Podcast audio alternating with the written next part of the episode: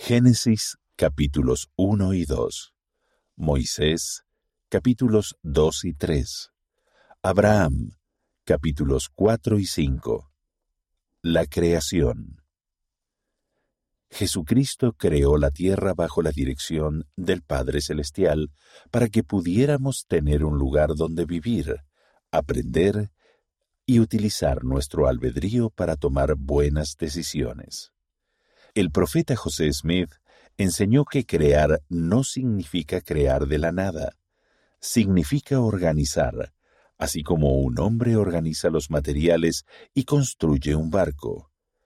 La palabra hebrea crear significa moldear, diseñar, organizar y formar. El presidente Russell M. Nelson explicó que la creación física en sí se organizó durante etapas ordenadas de tiempo, no por días calendario, ya sea que se le llame un día, una ocasión o vez, o época, cada una de las fases consistió en un periodo entre dos eventos identificados, o sea, una división de la eternidad. Primer día la luz y las tinieblas. Y dijo Dios, haya luz. Y separó Dios la luz de las tinieblas, creando el día y la noche. Segundo día, las aguas y los cielos. Dios separó las aguas y los cielos, y dijo Dios, haya un firmamento en medio de las aguas. Y llamó Dios al firmamento cielos. Tercer día, los océanos y la tierra. Y llamó Dios a lo seco tierra, y a las aguas llamó mares. La tierra estaba entonces lista para plantar vida. Cuarto día, el sol y las estaciones.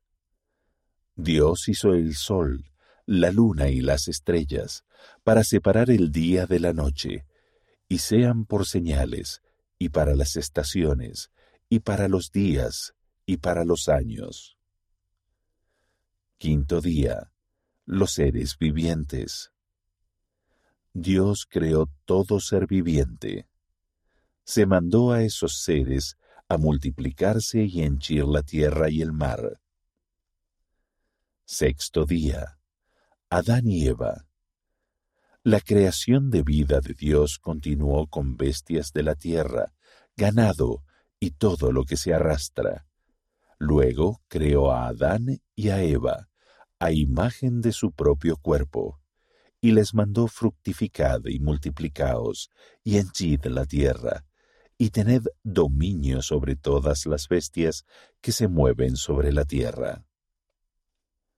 Séptimo día, el día de reposo.